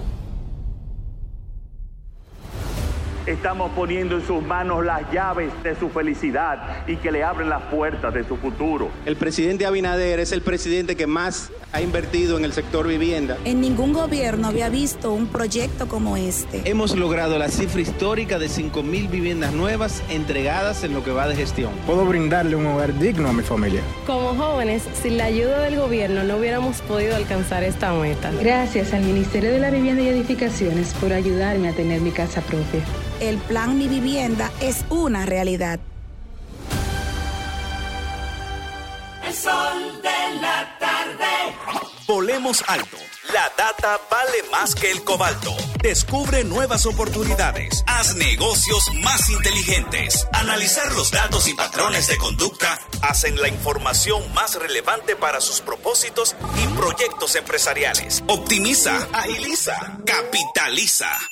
Data Telling, la historia que cuenta tu data. www.datatelling.com.do Teléfono 829-594-7979. Juanchi, dime a ver. Oh, tranquilo, aquí en lo mío, organizando la bodega. Mira todo lo que me llegó. Epa, pero bien ahí. ¿Y tú qué? Cuéntame de ti. Aquí contenta. Acabo de ir con mi cédula a empadronarme. ¿Empadró qué? ¿Y qué es eso? Mira, hombre, eso es que te inscriben para votar por tus candidatos de RD, pero desde el exterior, como si tú fueras a votar allá, pero viviendo aquí. Porque, ajá, uno vive aquí, pero el corazón lo tiene allá. ¡Sabroso! Pues llévame contigo que yo no me voy a quedar fuera. Vamos. Julia, busca tu cédula que vamos allí a empadronarnos. Empadrónate por la patria que llevas dentro. Junta Central Electoral. Garantía de identidad y democracia. Sol de la tarde. Senazata. Pati, pati, pati, pati, Es que cualquier pregunta que tú quieras saber, llama que aquí estamos para resolver. Marca la asterisco 737 y te ayudaremos en un 2x3. Tenemos una oficina virtual, cualquier proceso tú podrás realizar. Consulta, traspaso, requisitos y si tenemos a Sofía, tu asistente virtual. Te va a ayudar en la página web también en Facebook y WhatsApp. Llama que Senazata. Con los canales alternos de servicio Senasa podrás acceder desde cualquier lugar, más rápido, fácil y directo. Senasa, nuestro compromiso es tu salud. Desde Bandex, reconocemos el valor de lograrlo juntos. Sabemos qué es celebrar tu diploma y compartirlo con quienes te apoyaron desde el inicio. Por eso seguimos desembolsando más de 500 millones de pesos para créditos educativos, ya que juntos impulsamos el desarrollo del país. Bandex, Banco de Desarrollo y Exportaciones. El mediodía me cuenta que llega el atardecer y a las tres se siente como caliente el astro rey. El sol de la tarde, el sol de la tarde, el sol de la tarde, el sol de la tarde. Sol 106.5.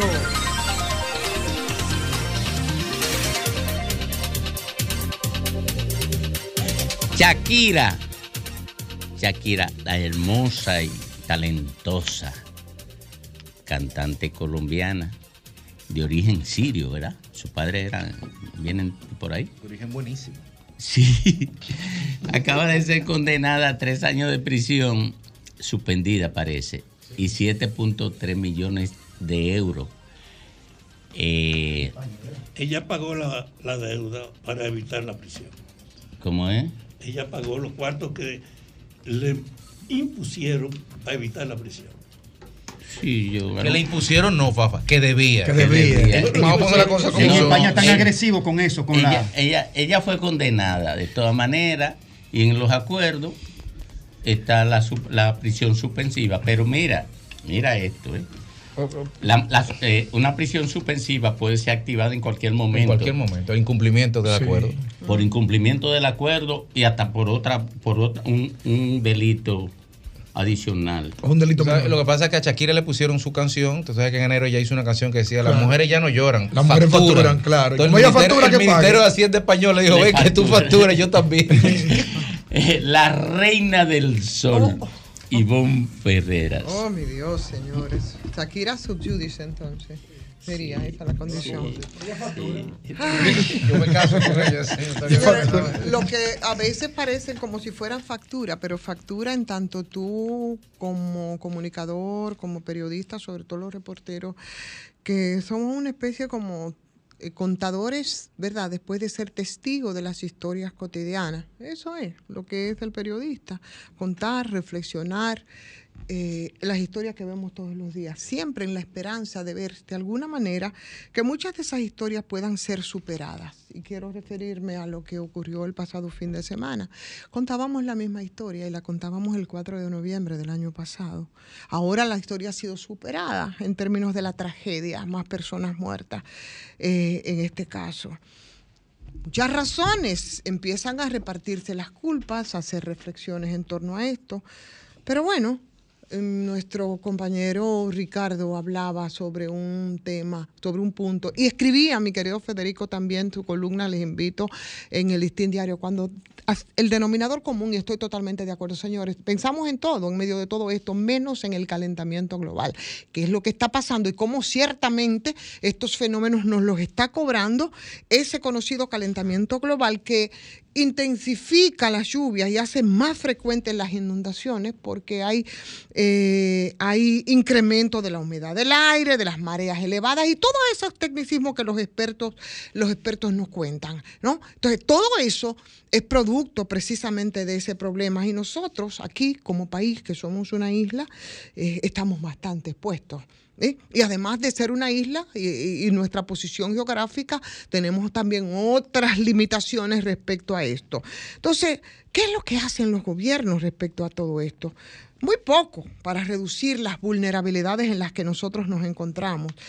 Ejemplo, la privatización de los servicios que se dan de mantenimiento eh, de vías, de puentes, de, de elevados, de desniveles por sus lógicas de, ganancia y también de corrupción, normalmente son bastante ineficientes. Y yo lo que estoy es, después de ese denomina- denominador común, viendo todos los otros elementos que, se suman para que nosotros tengamos que estar contando la misma historia cada vez maximizada respecto a, la, a vidas humanas, que al final eh, son los que, los que sufren y sobre todo los más vulnerables.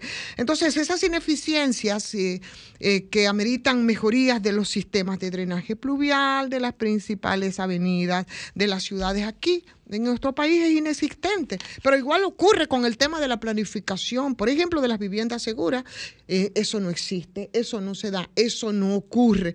Y eso ha sido priorizado más bien como una especie de negocio, un negocio de la vivienda de carácter social que en este país eh, está las estadísticas en cerca de un 20% de las viviendas que son vulnerables e incluso a inundaciones. Oxfam daba un dato y hablaba de 70% de las viviendas vulnerables, pero de esas que ahora, después de lo que ocurrió el sábado, señores, eh, están en una situación, bueno, prácticamente de destrucción, aunque no se ha hecho el levantamiento, pero tomando esas estadísticas debemos suponer que es así. Entonces, hay mucho que analizar respecto a estas terribles situaciones que afectan a las familias dominicanas finalmente, y es lamentable que en la principal eh, ciudad del país las inundaciones provoquen tragedias como estas que nos recuerdan, por supuesto, a lo que pasó el año pasado. Es una reflexión que yo creo que tienen desde el punto de vista técnico, bueno, habrá que, habrá que eh, eh, dar explicaciones, la inversión del- de los gobiernos, me quiero referir a los gobiernos respecto al mantenimiento de las obras públicas. Eh, y sugiero y, y- y se me ocurre eh, una pregunta. La inversión y el mantenimiento podría evitar quizás hechos lamentables como los ocurridos eh, en la 27 de febrero y que cobró la vida de nueve personas. La cantidad en, en todo este, en, en el fin de semana, bueno, dicen algunos diarios como Diario Libre que son 30. Oficialmente el COE habla de 21. Yo pre- prefiero quedarme con, las, con lo que recogen los medios y, co- y cómo lo documentan. Pero hay tantos aspectos técnicos de la ingeniería que precisan considerar tantos factores, señores, como la necesidad, por ejemplo, de un sistema de transporte colectivo que haga necesario el desplazamiento individual de los vehículos privados, el transporte, que yo creo que es una de las áreas donde eh, mejor se observa la individualización de las soluciones a los problemas colectivos. El Estado yo creo que de alguna manera ha cedido la, eh, la obligación de regular y ha dejado a merced de un sector que normalmente ha devenido en, en gangsteril y que va en desmedro de la ciudadanía. Pero además, el fallo que nosotros tenemos en términos de la, de la educación, lograr que los ciudadanos no bloqueemos las calles, no subamos los carros en las aceras, no lancemos las basuras a las calles que no las revirtieron y no las mostraron casi como expresión, óyeme, sino de rebeldía, de protesta en- con las aguas que vimos en estos días. Entonces, yo creo que las deficiencias en las estructuras, en la incompetencia, ustedes recuerdan cuando aquí se construyó la avenida Jacobo Magluta, señores, colapsó y fue construida tres veces. Tres veces la Jacobo Magluta. Y lo mismo ha ocurrido con esto según las denuncias que ha colapsado, o no, sin llegar a, este colapso, las advertencias que se han hecho. eh, son tres veces también. Entonces, no hay nada, señores, que pueda regular y que una legislación que tenga que observar al sector privado y también al gobierno para que proteja a, los ciudadanos como usuarios de las obras públicas. Yo me pregunto, ¿en qué momento es que se van entonces a asumir esas responsabilidades, esas consecuencias, esas acciones para que nosotros, los que estamos ahí viendo y contando las historias cotidianas, podamos contar una versión distinta de la historia?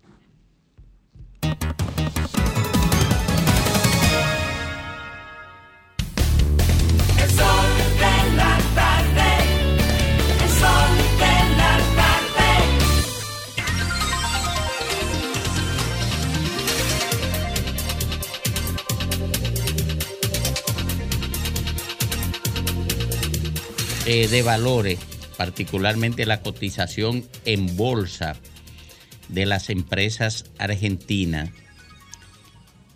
eh, han operado un incremento de hasta un 40% después de la victoria de Milei. Oigan eso. Oye, que las empresas argentinas que cotizan en bolsa han operado un incremento en su en el valor de las acciones de hasta un 40% después de la victoria de Milei. Mira, la petrolera argentina YPF, YPF, YPF, sí, eh, tuvo ganancias por el orden de 1.700 y tantos millones de dólares al pasar la cotización en bolsa de 10,73 dólares a 15,11. Oye, eso, pero hay otras empresas también que han operado de las que cotizan. Pero la, la otra lectura del incremento en esa capitalización bursátil, que es como se llama ese incremento, es eso pasa porque hay una confianza en el mercado y la gente entiende, quienes tienen Ujú. acciones en esa empresa entienden que los negocios van a ir mejor. Mejor. Y como todo el mundo quiere comprar esas acciones porque el negocio se va a dar bueno, porque eso es lo que dice un mercado. Ahora que eso pase, esa es otra discusión. Sí, porque de todas maneras el mercado se mueve por expectativas. Las expectativas son las que definen eh, hacia dónde se mueven los capitales. Los niveles de confianza, que es el gran intangible en materia financiera. Sí, sí, entonces hay expectativa, parece, de que habrá una sana administración de la finanza pública con los anuncios de desmantelamiento del Estado y que esto implicará que eh, la, la inflación baje, en fin. Ahorita yo analizaré eso, si tengo oportunidad de hacer el comentario hoy. Eh, voy a analizar eso. Mientras tanto, quedémonos con el análisis de Graimer Méndez. Gracias Domingo y gracias a toda la audiencia de este Sol de la Tarde, Sol del País, en un lunes luctuoso para todo el país, luctuoso. Han fallecido hasta el momento alrededor de 30 personas notificadas, es decir, cuerpo verificado. Pero los niveles de desaparecidos aún reportados y quizás algunos sin reportar dependiendo su entorno familiar o si vivía solo y se fue por una barranca, un una cañada, un río, quién sabe. O sea, estaremos con la terrible encomienda de contar los cadáveres aún. Yo creo que esto tiene que llamar a la calma en medio de esta situación tan terrible para los dominicanos, y vamos a encarrilar nuestro comentario fundamentalmente dando las condolencias a cada una de esas personas fallecidas, a los familiares que deben estar pasando y están pasando por un terrible momento. A 20 años de ocurrido la tragedia del 9-11, es decir, del, del 11 de septiembre de- del 2001, 20 años después, se realizó una película titulada ¿Cuánto vale una vida? La protagoniza el ganador del Oscar, Michael Keaton, y está basada en cuánto hay que resarcir a los que murieron en el ataque a las Torres Gemelas y demás. Bueno, Michael Keaton encarna un personaje, maestro universitario, abogado, llamado Kenneth Feinberg, quien es encargado para precisamente una especie de magistrado especial, de fiscal especial, de contabilizar y conseguir los números para cuánto vale una vida ya muerta en los atentados. Dentro de ese contexto jurídico, social, humano, se ponían inclusive expresiones como cuánto es el nivel de terror, dolor y miedo ante la muerte inevitable cuando la gente se tenía que lanzar de la torre o cuando se estaba calcinando irremediablemente dentro del edificio. Bueno, cuando yo vi la información de ese desprendimiento, de esas moles de, de cemento, yo se me arrugó el corazón, me enojé de muy mala manera porque yo me ponía en la situación del terrible pánico y dolor de morirse aplastado y ahogado simultáneamente. Yo, eso a mí me molestó demasiado, me enojé demasiado con el sistema, eh, me llené de ira y yo la verdad que publiqué en mi cuenta de Twitter eh, molesto porque yo me imaginaba en el lugar del otro. ¿Cuánto valen esas vidas? Evitables. Las nueve que murieron bajo una mole de cemento y agua y las que se fueron por una barranca arrastrada por un río o una cañada. Y eso, sobre todo la del paso a desnivel de la 27, que, que lo otro tiene que ver con el torrente de agua inevitable, que se pudieron haber tomado medidas. Las reuniones que están haciendo de ayer para acá, del sábado para acá, debieron hacerla el jueves, el viernes, cuando tenían las informaciones. Y comenzó de una vez el tirijala de la responsabilidad política. Y eso apenas da mucha pena y da mucha vergüenza. Que haya que caerse a culpas mutuas porque estamos ante un eventual proceso electoral. La descarnada batalla por establecer una supremacía de responsabilidad no tiene sentido. No la tiene. Y eso es lo penoso cuando la sociedad cae en esos niveles de, de- de- de sentido descarnado de poder preservar el poder que se tiene o de ir en busca de él. Cuando yo hice mi publicación en Twitter, lo hice sobre la base única y exclusivamente del dolor, del desgarrador momento de cómo se vivieron esos segundos finales, aplastados y ahogados. Pero nos cayó una jauría de orden político dirigido y de una vez comenzó una encomienda de quitarle responsabilidad al actual gobierno. Y esto es un tema que a este país le dio la oportunidad a este partido que ejerce el gobierno, a este partido que ejerce el gobierno, de ser el gobierno del cambio.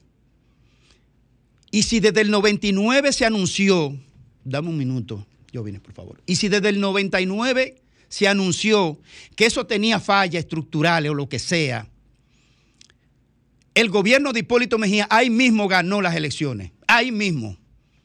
Y si Osiris de León y el CODI advirtieron, y otros ingenieros advi- advirtieron de cualquier falla, el gobierno de Hipólito Mejía debió intervenir inmediatamente es durante esos cuatro años. Pero después vinieron los otros gobiernos, de Danilo, de Leonel y ahora de Abinader.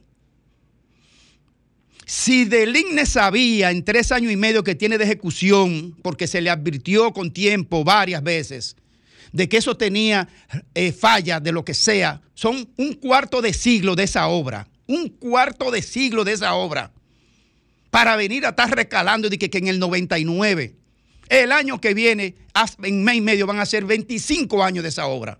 Para usted venir a recalar y que, que, que en el 99.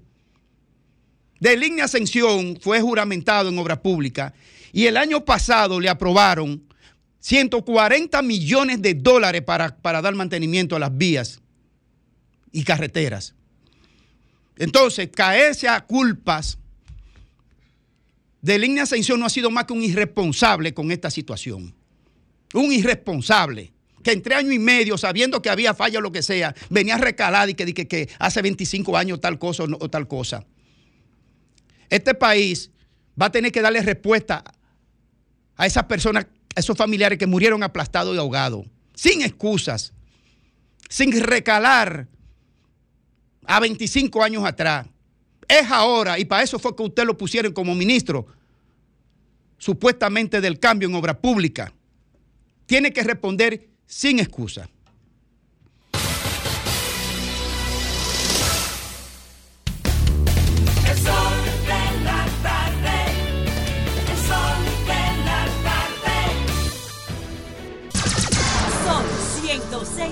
106.5. Sol 106.5, la más interactiva. Una emisora RCC Miria. A las 4.37 minutos, aquí en el sol del país, en el sol de la tarde, el doctor Federico Jovine. Gracias, Domingo. Buenas tardes, amigos que nos ven, que nos escuchan a las 4 y 37 minutos, luego de que nos hayan matado con el chocolate de agua que nos estamos bebiendo. Eh, pero, pero, está, pero está bueno, está bueno. Pero nos mataron con el serrucho. A, a mí lo que me molestó fue que presumiste un chocolate de agua. No, está bueno, está bueno, está bueno. Le No, faltó el no. pan y la mantequilla que se mandó a comprar, No, pero está no, bueno. Tiene malagueta. El mío tiene un grano de malagueta. Miren, eh, bueno, buena. El mío no vio Falta malagueta. Ya. Una yo creo- malagueña salerosa la dejó por ahí. Yo camino. creo que es un tema obligado por un tema de, de- de responsabilidad o de, o de compromiso abordar esta, estos sucesos de este fin de semana, pero quizá dentro de un contexto más amplio, con una visión más a medio plazo de lo que va a pasar y de la recurrencia de este tipo de fenómenos. En los últimos 380 días, un año y 16 y 15 días, hemos vivido dos fenómenos de similar virulencia, magnitud, intensidad y en muy corto plazo. Han sido 431 milímetros de agua que cayeron el sábado, más que el huracán George, más que, el- que la tormenta Federico, que duró 15 días lloviendo. 15 días lloviendo duró cuando Federico y no cayeron 431 milímetros. Y sin embargo, en 24 horas cayeron 431 milímetros en, en algunos puntos del Distrito Nacional, un sitio donde la pluviometría, estaba revisando, es de 1095 milímetros al año. Es decir, que en un solo día cayó el 40% de toda el agua que cae en la capital en un año. Eso no hay drenaje que lo aguante. Eso no hay ningún sistema de- de desagüe que lo aguante, pero eso no exime a las autoridades de la responsabilidad para enfrentar este tipo de situaciones que se han dado y que se seguirán dando. Si digo que no hay sistema, no estoy excluyendo responsabilidades, todo lo contrario. Los hechos están ahí, están los videos, están los testimonios, están los videos que todos guardamos en WhatsApp que nos mandaron amigos, familiares, relacionados, compañeros, en grupos de casas inundadas, de torres inundadas, porque lo más irónico es que este desastre ambiental al que nos estamos enfrentando eh, no admite, a diferencia de tiempos atrás, diferencias de clase. Al igual que se le inundan los colchones a los pobres a orilla de los amos una cañada, en una calle, porque no son cañadas en, en Mano Guayabo, así mismo se le inunda su, su Porsche Cayenne del año al rico más rico en un sótano en la Nacaona. Entonces, ¿de qué sirve todo este discurso de desarrollo y toda esta falsa ilusión de progreso si un simple aguacero desnuda y evidencia nuestra miseria como sociedad? Y esas miserias como sociedad y la falta de organización y de planificación como sociedad nos golpea a todos sin distinción de clases.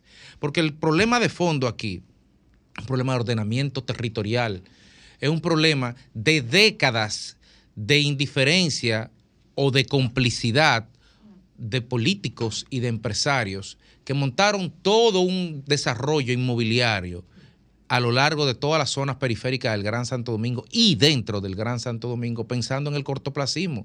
Y digo empresarios porque los empresarios lo hicieron y digo políticos porque los ediles de los ayuntamientos aprobaron todo y nadie se planteó nunca dónde cómo vamos a meter todo tu apartamento en Naco, cómo vamos a meter todo tu apartamento en Arroyo Hondo o en La Nacaona, pero tampoco nadie pensó cómo vamos a hacer casas eh, y barrios y urbanizaciones y construcciones en zonas periféricas como Jerusalén de aquel lado, o Mano Guayabo, por ejemplo, sin hacer alcantarillado, sin hacer inbornales, sin hacer desagüe. No, no, no, autoriza, cobra y autoriza.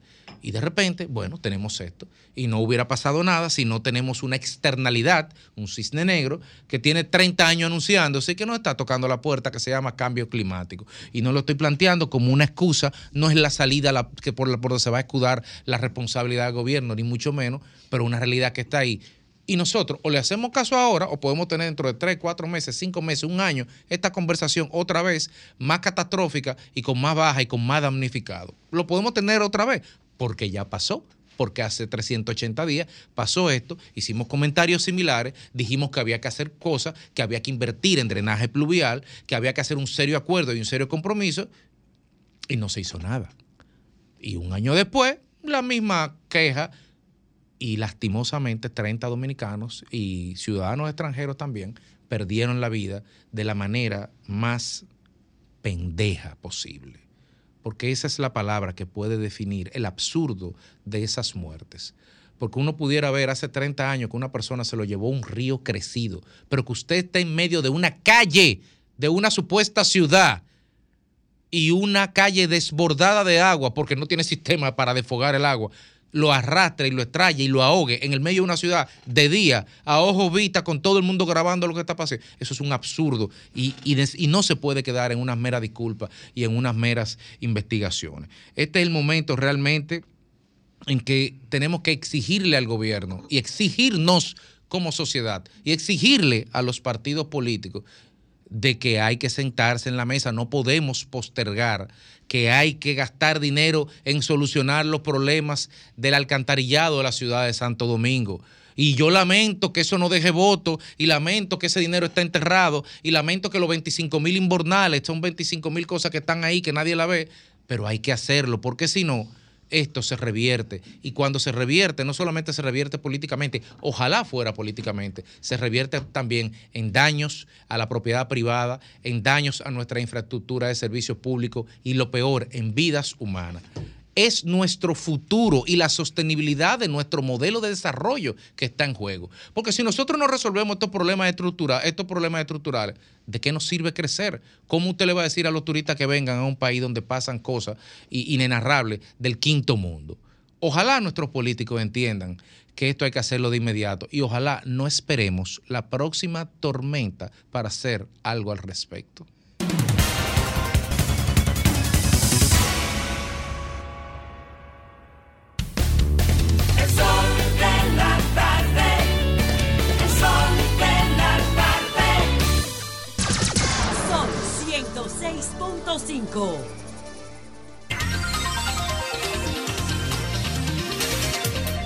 Bueno, 16 minutos y se completan las 5 de la tarde aquí en el sol del país. A esta hora ya dejó de darle al PRM. Sí, ya mejoró. El viernes en la tarde lo dejó de hacer. Don Félix Lajara, que ya no es nuevo, ya es viejo y con pantalones largos. Muchísimas gracias, Domingo.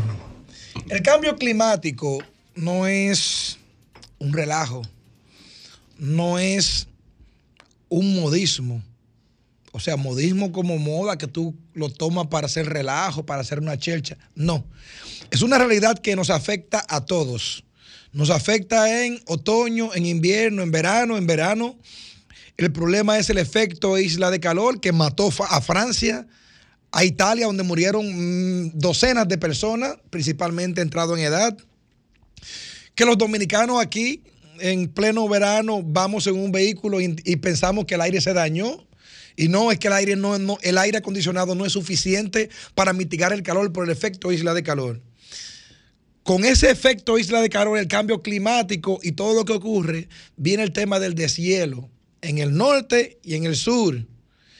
Esas aguas frías bajan al Caribe y se juntan con el agua caliente. Y donde se iban a formar, ya sea en el Pacífico o en el Atlántico, tres huracanes, tres tormentas, se, se- se forman 300. Porque todo está dislocado en el mundo. Y la República Dominicana no es la excepción.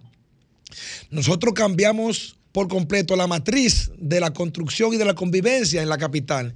Cambiamos de una ciudad horizontal y verde, ¿verdad? Linda, bonita, que cuando tú ibas en un avión, un helicóptero, podías ver una buena ciudad, a una ciudad de rascacielos como Nueva York y nos sentimos contentos. Somos como Nueva York y tenemos los rascacielos bonitos y todas esas cosas. Un Nueva chiquito, como dijo el amigo de nosotros, el profesor.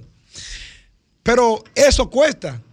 Cada vez que tú construyes un apartamento donde había una casa y tú tienes ahí, tú tienes ahí 300 apartamentos en 20 pisos de a 5 o algo así. Ahí había una sola casa y esa casa tenía un patio. Ese patio permitía que el agua también se destilara. Ahora no. Ahora lo que hacemos es que donde había una casa tenemos una torre por completo. Entonces, para que vean que estamos trabajando este gobierno, el anterior y todo el que venga, lo que hace es que en la Churchill y en la Lincoln, cada vez que ve que hay un hoyito, en la calle principal le tiran sobre asfalto. Esa agua se va hacia los lados. Y aquí tenemos una laguna prácticamente una laguna. Y dirán ustedes, ¿y qué hacemos con todo esto? Bueno, es que tenemos un problema real que tenemos que buscarle una solución obligatoria. Ya sabemos el problema, entonces hay que pensar en la solución. Y dirán ustedes, o decían en Twitter en el día de ayer, no politicen el tema. Es que todo lo que se hace aquí es político. ¿Y qué hacemos entonces? Porque aquí hay que establecer responsabilidades y no es que la oposición está señalando al gobierno, el pueblo está señalando al gobierno por falta de, por falta de cuidado. Ejemplo, miren. Dirán ustedes, ¿por qué no hubo una campaña de prevención y de anuncio de este tema? Y es verdad que nadie esperaba que cayera tanta agua. Pero Gloria Reyes dijo, Gloria, Gloria Ceballos dijo en este programa que iban a caer sobre 231 que esperen agua, que venía mucho. Ah, pero el presidente de la República y la alcaldesa de la capital, ¿sabe dónde estaban? En una de estas actividades de FEDOMU, que déjeme decirle qué es lo que hacen esas actividades de FEDOMU, han hecho como 300 actividades de FEDOMU y convocan todos los alcaldes y los juntan en un hotel ahí. Y ahí comienzan a picar a los alcaldes, a ofrecerle y decirle que le van a dar millones para que se vayan y que le van a dar 25 millones en obra. Eso es lo que hacen. El día antes de todo lo que ocurrió, estaba el presidente y la alcaldesa del distrito allá en Fedomo, imagino que en el este, porque siempre hay que lo hacen. Ahí era que estaban, no atendieron a lo que le corresponde. Coño, pero con razón hay tanto problema. Retiro el toño, porque es una hora que no se puede decir. Pero es que no atienden a lo que le corresponde. Entonces después se quieren limpiar y van a donde están gente muriéndose, muerto de la hambre, que perdieron todo, haces una fotico, haces un video y hasta se ríen, son descarados. Por eso es que los políticos nos tienen desacreditados. Hasta me incluyo, nos tienen a todos. ¿Por qué? Porque queremos sacar provecho del dolor ajeno. Y eso no debe de ser. Así no se construye un país. Así no se hace. Tenemos que reflexionar y la cosa que hay que hacer preventiva, no echarle culpa a otro. Miren, le voy a decir una cosa, pueden decir, lo que quieran, la gente como quiere le va a echar la culpa, porque la gente con lo que se cogió y se cogieron que son culpables porque el gobierno tenía que tener mantenimiento y prevención.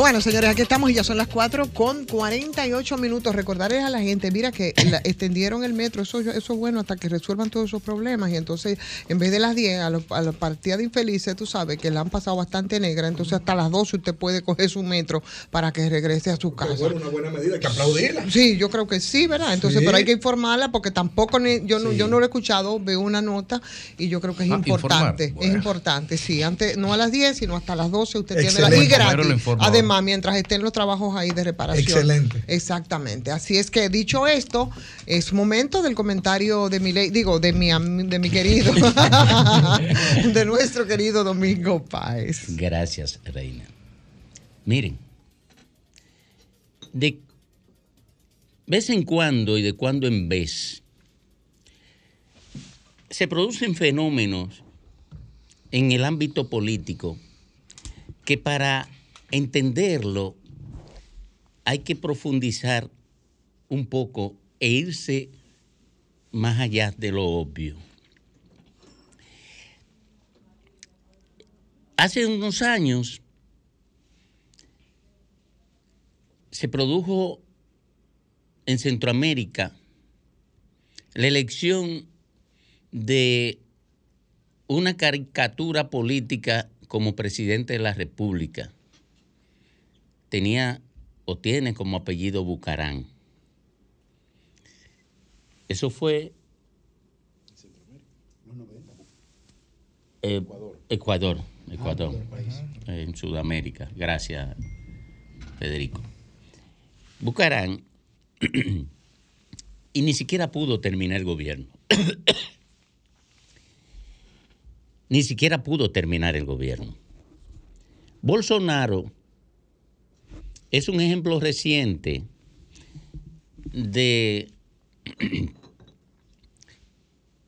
irrupción del populismo irresponsable en la vida institucional de los países, apoyándose en microrelatos que conectan con la emocionalidad del momento.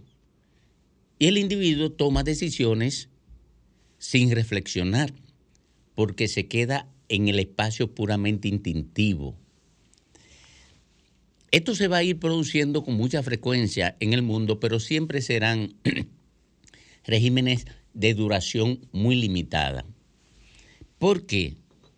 Bueno, porque al desaparecer los metarrelatos, los grandes relatos que definían complejas estructuras ideológicas que le permitían al individuo construir el horizonte posible o que le daban explicación a procesos complejos, al desaparecer los metarrelatos, el ser humano ha tenido que engancharse a situaciones de duración limitadas. ¿Por qué? Porque esto ha coincidido con un rediseño cognitivo que afecta a las nuevas generaciones. Y este rediseño cognitivo ha dado origen a un formato cognitivo que lleva al individuo a pensar conectado a la realidad de manera muy breve, muy breve. Al abandonar el individuo la cultura de secuencialidad que se construyó en su relación con el libro, ya el pensamiento adquiere una característica de detalles. Y esos detalles te conectan a la emocionalidad, pero no te conectan con la razón tranquila y profunda. Mi ley es el producto de ese fenómeno cognitivo y por eso aparece el 80% de los jóvenes votando por él. Porque son esas generaciones que no profundizan, que se quedan en la superficialidad, que son presa de la atracción del espectáculo, que se construye sobre la base de las ansiedades más irreflexivas. Es una aventura que ustedes verán que va a desestructurar el Estado Nacional Argentino, va a destruir las conexiones lógicas que se dan en las sociedades entre los diferentes actores y factores que, que interactúan y va a generar mucha exclusión,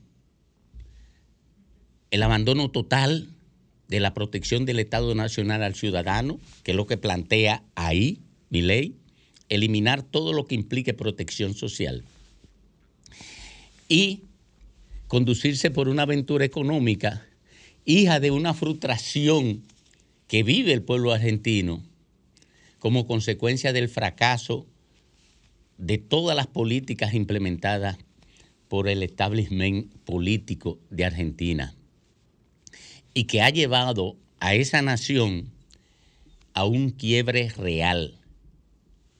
Pasar de la sexta economía del mundo a la economía número 66 en menos de un siglo, en el que todas las otras economías que estaban con, en, el, en el rango al que pertenecía Argentina crecieron se convirtieron en más robustas